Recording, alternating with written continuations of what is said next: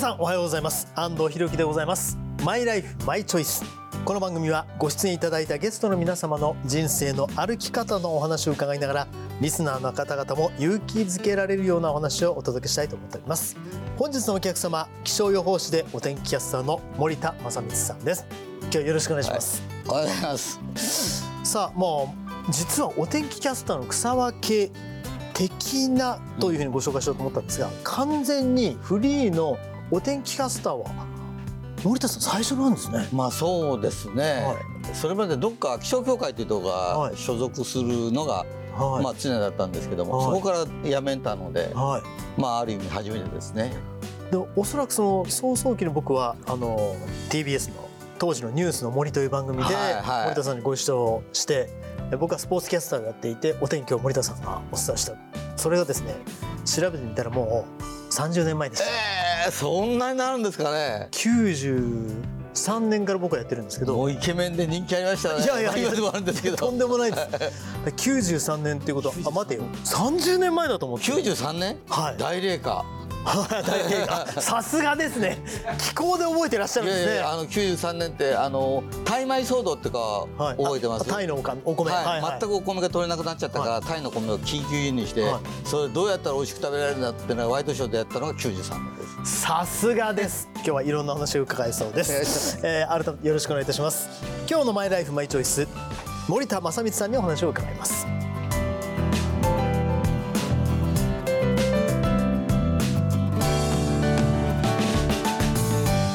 公益財団法人日本尊厳死協会プレゼンツマイライフマイチョイス。この番組は公益財団法人日本尊厳死協会の提供でお送りします。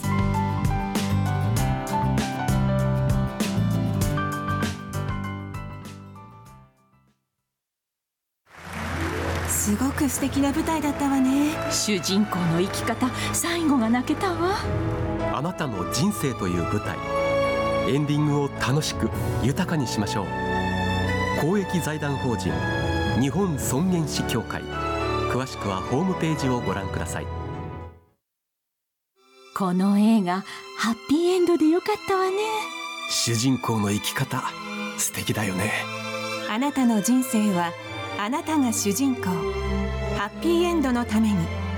公益財団法人日本尊厳死協会詳しくはホームページをご覧ください。改めまして本日のお客様お天気キャスター森田正光さんです。よろしくお願いします。お願いします。さあ森田さん名古屋ご出身ということですけどそもそもどういう経緯でお天気に興味を持ってこういうお天気の世界に入られたんですか、あの僕高校卒業するときに進路、進学しようか、はい。それとも就職しようか悩んで学校の先生に相談してたんですね。はいそしたらあのたまたま気象協会というところがあるから、はい。一回ここ受けてみたらどうって言ったら受かっちゃったんですよ。はいはい。え受かっちゃったっていい言葉ですえね。ほんであの学校の方も受かったんですが、はい。で一回もちょっと就職するのもなんか当時全共闘運動とかいろいろあったんですよね。はいはい。だからとりあえずということで気象協会入ったのが最初なんですよ、はい。えー卒業して。そうしたらたまたま面白くて何これ？みたいな。なんでかっていうと交代制なんですね。4交代で、はい。日勤夜勤明け休みっていう感じで。はい。夜勤は夕方行けばいいし、うん。明けは朝終わるし、はい。休みでしょ、はい。だから4日のうち3日休みみたいなもんで、なるほど。はいこはい。れいいじゃんみたいな。それで映画見まくったりとかコンサート行きまくったりとか、はい。そうこうしてるうちにはい。23年経って、はい。えたまたまあの東京でもはい。テレビに出す人間とか人材作りたいので、うんあ東京名古屋ですね。あ名古屋でもあのいるので東京にはい。転勤しないかっていう話がは来たんですよ。はい。で1974年24歳の時に、はい。えー東京に来たんですよ。はい。で3年で、はい。研修して3年で名古屋に戻る予定だったんです。なるほど。それ名古屋でテレビによ出る予定だったんです。うんうん。ところが土井勝さんという、はい。ご存知ですよね。もちろんもちろん。存じ上げてあのます天の上に輝くら土井勝さんの番組のラジオに出た時に、はいどういうわけかファンレターが来た。森田さんには土井さんにも来てらっしゃるでしょうけど 森田さんに来たわけですね。い。で天気予報でファンレターってこれどういうことよと。はいはい。この誰も来ないよ天気予報なんかで。まあ普通はねはい。ええ。それで土井さんが「君は面白いから」ってことで、はい。テレビ出ないかということで。は当時はポジション的にテレビ出ることはできなかったんですけども、あのとにかく土井さんのオファーではい。出たんですね。はい。そうしたらたまたまその番組が面白いとか言ってはい。また出てみたいな感じになったんですね。はいそうこうしてるうちに今度 TBS のプロデューサーがその番組をたまたま見ていてうん。あの若いやつは何だと？はい。変じゃん。みたいな。変って言って変です。はいはい。面白いよとか、はい。であれを出せということで。はい。えそれでテレビに出るようになったらもう転勤の話も全部消えちゃってあの知らないうちにはいあのなんていうかテレビが主になってったり、うんうん。講演会やったりとか、そうすると気象協会の中で妬みっていうのが始まるんですねあれ。ああそうか。まだ教会には所属していらっしゃる、はい。ああなるほど。多はい。分安藤さんも経験があると思うけど。いやいやいやいやいや僕はそんな妬まれる存在になったことはないですけど、はいまあおお人柄がいいから。いえいえとんでもございませんやまあ僕妬みというよりもあどっちかっていうとなんていうんですかね。一人だけ浮いてやってるまあと、確かにはい。やりにくいってありますよね。当時だから気象協会で人気があるっていう尺度もない時代ですよね。そうなんですよ、はいはい。だからやりにくい取材自分だけ行きたいとかね、はいはい。それでたまたまフリーになったらっていうあのことを言われて、はいはい。そんな方法あるんですか？でも家にローンあるしどうするんですか？って言ったら、うんうんうん。いや TBS と専属契約を結ぶっていう方法がありますよ、はいはい。っていうのを、はい。オフィスツーワンという事務所の方に教えていただいて、はい。じゃあって言ったら本当に専属してくれたんですよ TBS もうだから僕がご一緒した時はすでに専属が。はい。91年あ93年の時はもう専属でしたその頃専属外れたかもしれませんが、はい。あの最初はあ。はいずっと専属だったですね。なるほど。えそもそもお天気自体に興味があったんですか？気象協会のいや何もないです。あ何もなかったんですか？何もない。はい。だから良かったんじゃないですかね。えーもう本当に普通の人が知らないこと、はい。えー高気圧の後ろ側だと天気が悪いっていうふうに先輩が言って、はなんで高気圧だったら天気いいじゃんって言って、うんまあ今では高気圧の後ろは湿った空気が入るから天気悪いってわかるんですけど、はい。当時は高気圧なのになんで天気悪いんだっていうふうに思うぐらいの知識がなかったですね。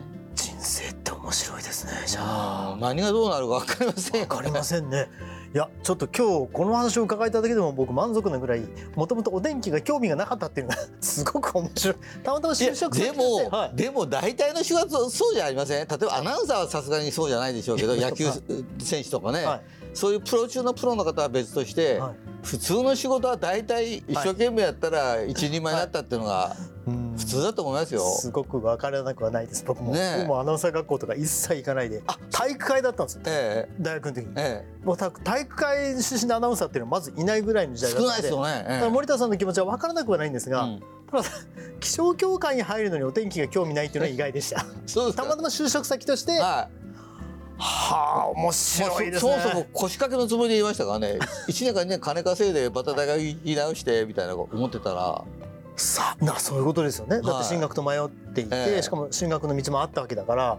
なるほど、まあいいかみたいな。でだんだんだんだん面白いじゃんやってるとみたいな、うん。でもそこは本当に確かだったってそうですね。面白かったのは間違いないというはい、自然って不思議ですよね。特に天気予報って完全にわからないじゃないですか。はい、だからわからないものを追求するっていうのはやっぱ面白いことだと思いますね。うーん。ちょっと哲学の部分もありますけど。でも確かに完全にあのこれだけ科学技術が発達していても100%じゃないですよねやっぱり。そうですね。うん。今だいたい83%はい。夕方出した天気予報で翌日雨が降るかどうか83%当たるんですよ、はいはい。でこの83%っていうのがなんと藤井聡太というはい。八冠王いはいますか。八冠はい。あの藤井聡太の勝率が83点いくつなのでお！一緒なのほぼ。じゃあ藤井聡太棋士の勝率と今お天気予報の当たる確率は同じ？同じこれはどう受けたらいいのかな？これはすごいですねということなのか？まあすごい。いやー藤井聡太がすごいどっちがすいごいんだろうとい。やいや藤井聡太がすごいですよね。はい、コンピューターが一生懸命一生懸命考え考えた83%と一緒ですからねでもやっぱり飛躍的に天気予報が当たったのはそのまあ衛星が上がったっていうことも大きいでしょうけど、やっぱりそれを解析するコンピューターだったりとか。そうです。ねはあの1970年代から少しずつ当たるようになってい。はい。80年代特に90年代からもうめちゃめちゃ当たるようになりましたね。はいはい。でこの20年30年に関して言うともう人間が立ち入れない世界です。よくあのこういう言い方はちょっと自重的なんですが、はい森田さん天気予報当たったねとか言われると、はいはい。本当のこと言うと、はい俺当てたんじゃねえよね。まあ確かにそうですけどね。確かにあのーそうですね、はい、冷静に考えてみると、ね、偉そうに自分が言ってるのはい。がすごい落ち込むことがあってでも83%って聞くともはや当たるっていう表現もなんかどうかと思いますね。変ですもんね。当たる当たらないって。半々ぐらいで当たるっていうのは分かりますけど。ああそうですね。それほどの精度が増しているっていうことですね。しかも雨に関してのみの83%なので、はい。実はあの明日晴れっていうことはもっと分かりますね冬なんかだと90%以上分かるんじゃないですかね。あそういうことなんですね。平均値で83なのでうん。もうこれはあのレベルが限界に近づきつつあることだと思います、ね。なるほどはい、ただ最近あの気候変動っていうね、うん。あの大きな人類にとってのテーマがありますけど、はい。それは気象予報士として感じていらっしゃいますか？僕はもう日々感じているというよりもうん。普通の人よりも感じ方が違うんですよ。と言いますと？例えば11月の頭ですけども、25度出た時に25度って過ごしやすいよねぐらいな感覚じゃないですか、はい。ところが11月のこの時期に25度が何回も出るなんてことは普段考えられなかったことなんですね、はい。だからあの夏に41度が出たことよりも、はい。11月に25度が数回出たことの方が自分にとってはインパクトが大きいみたいなそういう感覚ですよね。やっぱり一般の方はどっちかというと過ごしづらい、うん。暑いっていうところに注目しがちですがやはり逆に本来は寒くなるべき時が寒くならないっていう方が、これ何が言いたいかというと大気っていうのは実はあの空気の温度によって厚さが違うんですね。あのいわゆるそのあ厚みの厚さが、はいはいだから夏はその厚みがすごい大きいんですね。でこの厚みが大きい時にはちょっと晴れるだけで温度が上がるんですよ。はい今そういう状況になってるんですよ。うんうんうん、だからあの1回だけ偶然上がるんじゃなくて、はいもう全体的に押しなべて上がっちゃってるので、うんこれが問題だと思う。はいでその温度が上がることとこう一番その分かりやすい例は雨の降り方が昔と全く違うんですよ。うん昔は例えば1時間80ミリ以上の雨っていうのは人生で1回経験できるかどうかだったのがそれがあの2倍ぐらいになってるんですね。はえだから雨がなんで多いかというと気温が高いと水蒸気の量が増えるから。いうんだからそういうふうにしてあの目に見える部分もそうだし気づかないところでもすごい変化があってうん。それがあのいつも見てるので僕自身がもう50年以上やってるんですけども、はい。明らかにここの数十年というか10年20年の単位でいうと違いますね、うもんう特に雨の降り方は全く違いますもん、そうですね、うん。災害も増えてますし、あと生物の生態が変わり始めてますよね、うん。えー魚がどこどこで取れないって話も含めてなんですけども、うんうん。植物が紅葉がはいあの遅い早いだったらいいけども来ないっていうのが ありますよね。ない。うん。うん桜も花が咲かないっていうのがねだんだんなってきましたもんね。やっぱそこは本当我々考えていかなければならないですね、うん。真剣に考えなければいけないということですよ、ただ一つだけ、はい。あの楽観的ではないんですけども、、はい。いことを言うと、はい。オゾン層って最近聞きます、はい。オゾン層の破壊って。あの減りましたね。ねはい。昔はオゾン層が破壊されて紫外線が増えて皮膚が増えるっていう話だったんですが、フランつかないようにしない、はい。はいはい。それがあの実は1980年にあのオゾン層が破壊されることが見つかったんですけどもその後1987年にフロンというガスを全廃したんですね、はい。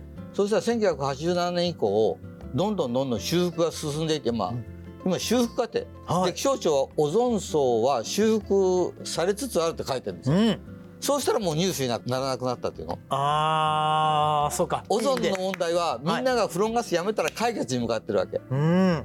それから空気もそうですよ。光化学スモーク情報っていうの昔しょっちゅうあったけどもほとんど聞かない。はい。あれも大気がきれいになってる、うんうんうん。うん、そういうふうにしてみんながやろうって決めたら意外に人間って賢くてあの修復されていくんですよね、なるほど。うん、だからあの捨てたもんじゃないと言いますかね。うん。今温暖化のことをなんで我々が言うかというとそれまだ止められるから。うん。うん。うん。止められなくなる前にみんな一緒にやっぱり考えて一緒に同じ方向でいいことやろうよっていうのが、うん。まあ世界の学者のコンセプトだと思いますね。本当は一人一人が考えて全体的に言ったら防げるものだということですね。防げると思いますね。だから今状況がおかしいからやっぱり僕らもっとポジティブにこういうことやってこうよっていうのが正しいやり方だと思ってます、でもそうですね、うん。本当にあのもうダメですダメですひどいですってだけではなく、だから森田さんみんなに求められるんでしょうねそういうところもね。そうですか。そもそもその話術じゃないですけどいわゆる面白かった変だっていうところ始まったじゃないですか。えどどういうところから培われたんですか、えうん一番最初覚えてるのは、はい。土井さんが、はい。今でも覚えてますが「週末どうですか?」って聞いたね「ああ野球見に行きます」って言っ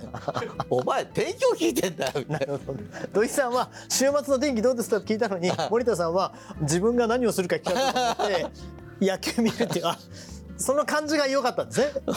いやーまあそういうまあこうなんていうんですかね人柄も含めて皆さんにねこう受け入れられてる森田さんなんですけど当然まあ悲しいお別れも経験もあったということで、まあ何をまあいくつかあるんですけどもね、はいまあ土井勝さんのねお亡くなりになったのもすごく悲しかったですけどね、はい土井さんの時ね土井さんがんだったんですよね、はい。それで亡くなられる半年ぐらい前に森田さん2人でお酒飲みに行きましょうかって言って、はい誘われたんですよ、はいはい。でまああの赤坂にあるお店だったんですがあの僕がんだってこと知らなかったんですよね。はい。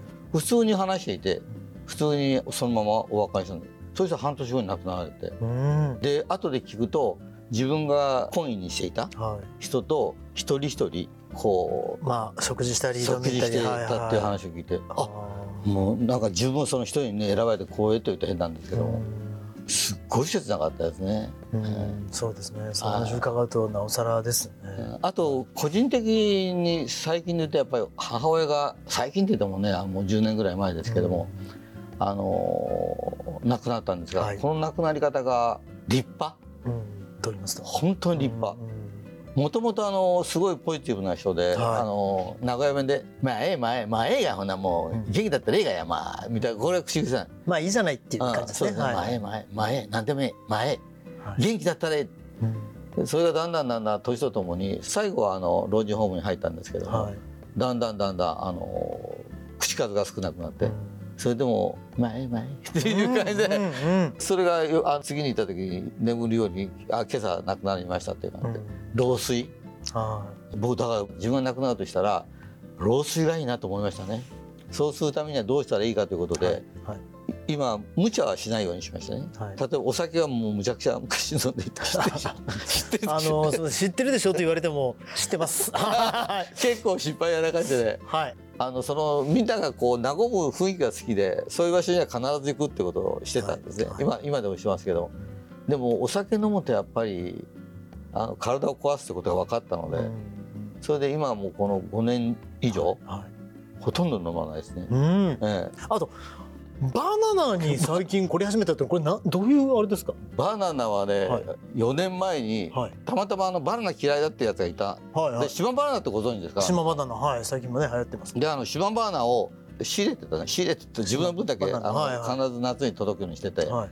でそれをあげたらこれすごい美味しいということで、うん。気に入ったんですよ、はい。でそれからその島バーナを調べてみると、はい。どんどん島バーナが残念なことになくなっちゃうかもしれないこととかね、うんはい。それからそもそも島バーナって何よとか、うんあの植物に関しての興味がすごい広がったんですよ。はい。多分この年で出会わなかったらそのままだったと思うんですよ、うん今この年で知ったらはい。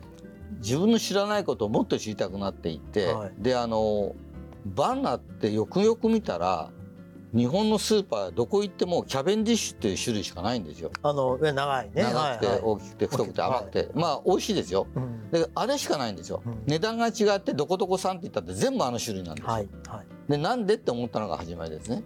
確かになんでですかね。そそれはあれはと小さいですもんね。育てやすいからだから1本100円とかそんなあーまあ50円とかそんな値段になってるけど島バーナーはそれの3分の1とか4分の1の大きさでうん200円ぐらいしますからねう。んうんうんでやっぱり工業的に作られたものとあやっぱりまあ人が手を入れてー作ったものとは違うのとうん。それから台風とかでやられちゃったりとかそもそも少ないんですよね。それでそのことを知ったらなんか食べ物も含めて世の中のもの全部僕はそれ否定するわけじゃないですよ。効率のいいものと効率の悪いものがあってで効率のいいものはもうその効率のいいもので美味しくて安くてってどんどん出てくるからそれはそれでいいんですけども、はい。それとは違うものを見たらうん。なんかそこからまた広がる世界がいっぱいあってはい。で最近は植物に興味ができてるんですよ。まだまだ好奇心が尽きないですね。尽きないどころか広がり一方で。なんかそんな森田さんにちょっと伺うのは非常に心苦しいんですが、うん。その中で人生のフィナーレっていう意味では、なんかイメージとか。全然心苦しくない。僕それも一生懸命いつも考えてあ本当ですか、うん。どういうイメージでどういうなんかうん。ふうに考えてらっしゃいますか？うーんとねまああの昔ちっちゃい時死ぬことすごく怖かったじゃないですか。あの単純にね単純にはい死んだらどうなんだろうみたいな、はい。それがだんだん身近な人が亡くなっていくでしょ、うん。お友達とか。でそういう時に自分はどうなるのかなっていうことで一つの結論を得たんですね、はい。一つの結論っていうのは、割と死ぬのはあのなんていうか誰でも死ぬし、うんもちろん、そんなに苦しい死に方とか嫌だけども、うん。そんなに苦しくないかもしれないってことが分かってきてそれいろんな文献読んで、はい。うん。それがまず一つ。だから死をあの客観的に見られるようになった、うん。これまでは主観的、まあ、もちろん主観的な経験になるに違いないんですけども客観的に見てるっていうのが一つとはい。あともう一つはあの例えば楽しみというと変なんですけども宇宙の一部になれるような、うんうんうんで僕寝る前にあの毎日は死ん死んだ時って寝た時とね、同じような感覚だと思うんですよ、うんグラデーションで知らない年前に寝ちゃって、はい。っていう感じだろうと思ってるので、まあ、それが目覚めないだけっていう。そうそうそれだけのはい。感覚、そういうイメージなんですね。うん。そうやってみるとなかなか寝つきが悪い時にいつも宇宙のことを考えるんですよ。うんで宇宙でですよ。この光って30万キロの速度で行きますよね。はい例えば1秒前だったら30万キロ、はい。太陽前だったら8分だから8分前に喋ってたことは今太陽のあたりに行ってない？太陽のあたり、うん。この光が行った、うん。うん。はい。そして今我々が消えたんじゃなくて8分のところにさっきの8分前に話したことが言ってると思ったらはい。ずっと、まあ、エントロピーとかを広がっていく問題は別としてはい。ずっと残ってんじゃんと思った確かに今見ている星ねえの光というのははるか前え、昔の10年前100年前。ねはい光ですもんね、ええ。見てますもんね。だからもしかしたらあの星ないかもしれない、ええ。でも我々見てる、はい。そういうことですよね。そういうことです。だから今我々が喋ってここにいることこれは1時間後にはは1時間先のところにいない、いうんそういうことですね。もうアインシュタインの世界になってきますけど、はいはい そうするとそのいわゆる純粋な恐怖というものとは違ってくるということなんですよね、んそうだから自分が存在がなくなるってことは恐怖だったけども、ね、はい。存在ずっと遠くの方で存在してんじゃんまあバラバラにはなってるだろうけど、深いなあ。でもそれはいい考え方ですね。えそういうことをいつも思うようになってきた。さすが。まあお仕事からも影響してるのかもしれないですけど宇宙に思いを馳せると、え。恐怖心がちょっと軽減されるという考え方は素晴らしいですね。思いません？でも。今伺ってなるほどと思いました、それである本によるとはい。例えばこういうところに物質があるでしょ、はい。全て地球にあるものはある地球の物質ができてるじゃん。はい。例えば今ここの中にここの物質の中にはい。素粒子レベルで言ったらはい。昔の偉い人たちの意外みたいなのもいっぱい入ってるんですあよ。あなるほど。細かいところははい。いはいはい。そうやって思うと面白くない？だからままさにここで生きてる可能性があるんですよね、はい。そのその素粒子として。はい。面白いです。でもごめんなさいまだ僕森田さんの域に達してないでちょっと怖いんですけど、えあのでもそうやって考えてみると、まあ、死ということの考え方そのものが変わってくるかもしれないですね。いやーもう本当に今日は森田さんにこんな深いお話をね伺えるとは本当に天然で面白いみたいな。すいません本当申し訳ありませんいやいや最大の褒め言葉ですよあ本当ですかありがとうございます、えーということでですね、えー本日のお客様森田正光さんにいろいろお話を伺いました。この後はあなたのマイライフマイチョイス。メールや質問にお答えします。森田さんも最後までお付き合いください、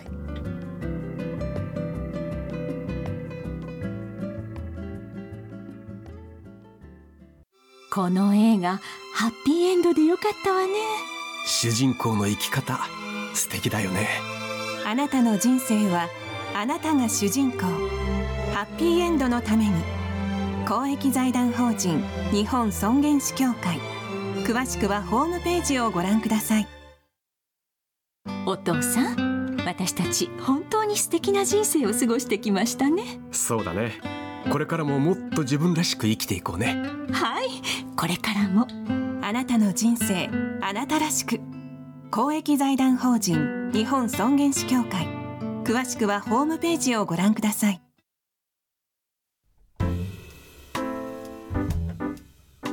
あなたのマイライフマイチョイス。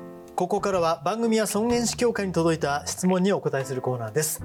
あなたの疑問質問に答えてくださるのは公益財団法人日本尊厳死協会副理事長の長尾和弘さんです、はい。よろしくお願いします、はい、お願いします。さあ今回は小さな東大プロジェクト京都の80歳残念な思いさんからのメッセージです。夫が入院した病院は夫が苦しんでいるのを見て私から夫のリビングウィルを提示しましたが何の変化もありませんでした。会員であることに安心感を持っていましたが夫のような苦しい最後は嫌です私もリビングウィルカードを持っていますがとても心配しています。自分だけではなく終末期が近いと思ったらリビングウィルカードを提示すれば苦しまなくて最後の時を迎えられると思っていたそうなんですがそうではなかったということなんです。まあ、自分や家族の考える終末期と、まあ、医師ドクターの考える終末期に、まあ、乖離離れっていうのはあるんでしょうかね。はい、やっぱりお医者さんによって多少考え方が変わることがあるのとやっぱり自分自身があの意思表示するかどうかリビングルカードを見せるかっていうのも大きなことだと思いますね。それからもういよいよになって家族が示すんじゃなくてやっぱり早めに入院したりした最初の時に先生にそういうカードを見せてよく話し合いをするっていうこともうこれに尽きると思うんですね。でお医者さんによっても本当考え方はまちまちで例えば誤嚥性肺炎が起きてもまだ終末期じゃないかしっかり治療してと考える先生、はいもういろいろあると思うんです。はいカード1枚あればそれで全てもう言うんじゃなくてやっぱりカードが、から始まるっていうことでできるだけ早くそういう意思表示をしていただきたいなと思います。話をちゃんとしておくということですね。この番組で長尾先生ですとか北村先生が繰り返しお話しされている人生会議を家族や医療チームそれから担当医と繰り返してん。よりいい選択ができるよう努力の重要性を改めて感じました。さああなたのマイライフマイチョイスメールや質問をお待ちしております。この番組へのメールは番組ホームページそして日本尊厳死協会のホームページそれぞれでお待ちしております。今日は日本尊厳死協会副理事長の長尾和弘さんにお話を伺いました。ありがとうございました、はい。ありがとうございました。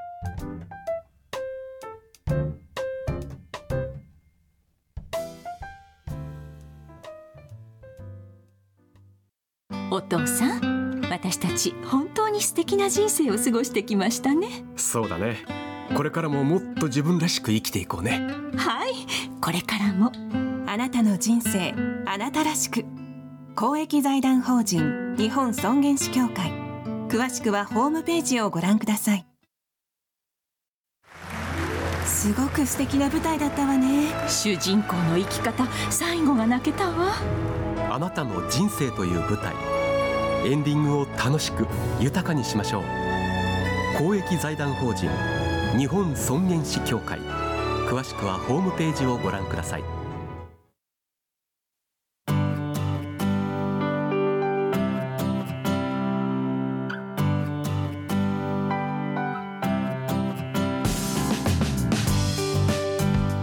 お客様気象予報士でお天気キャスターの森田正光さんにいろいろお話を伺いました。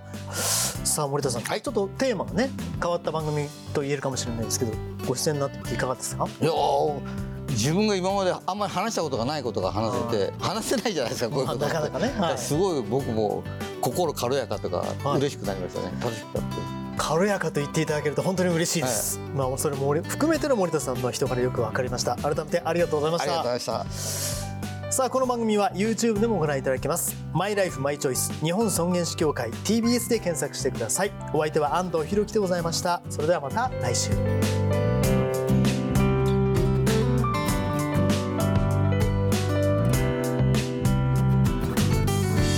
公益財団法人日本尊厳死協会プレゼンツマイライフマイチョイス。この番組は公益財団法人日本尊厳死協会の提供でお送りしました。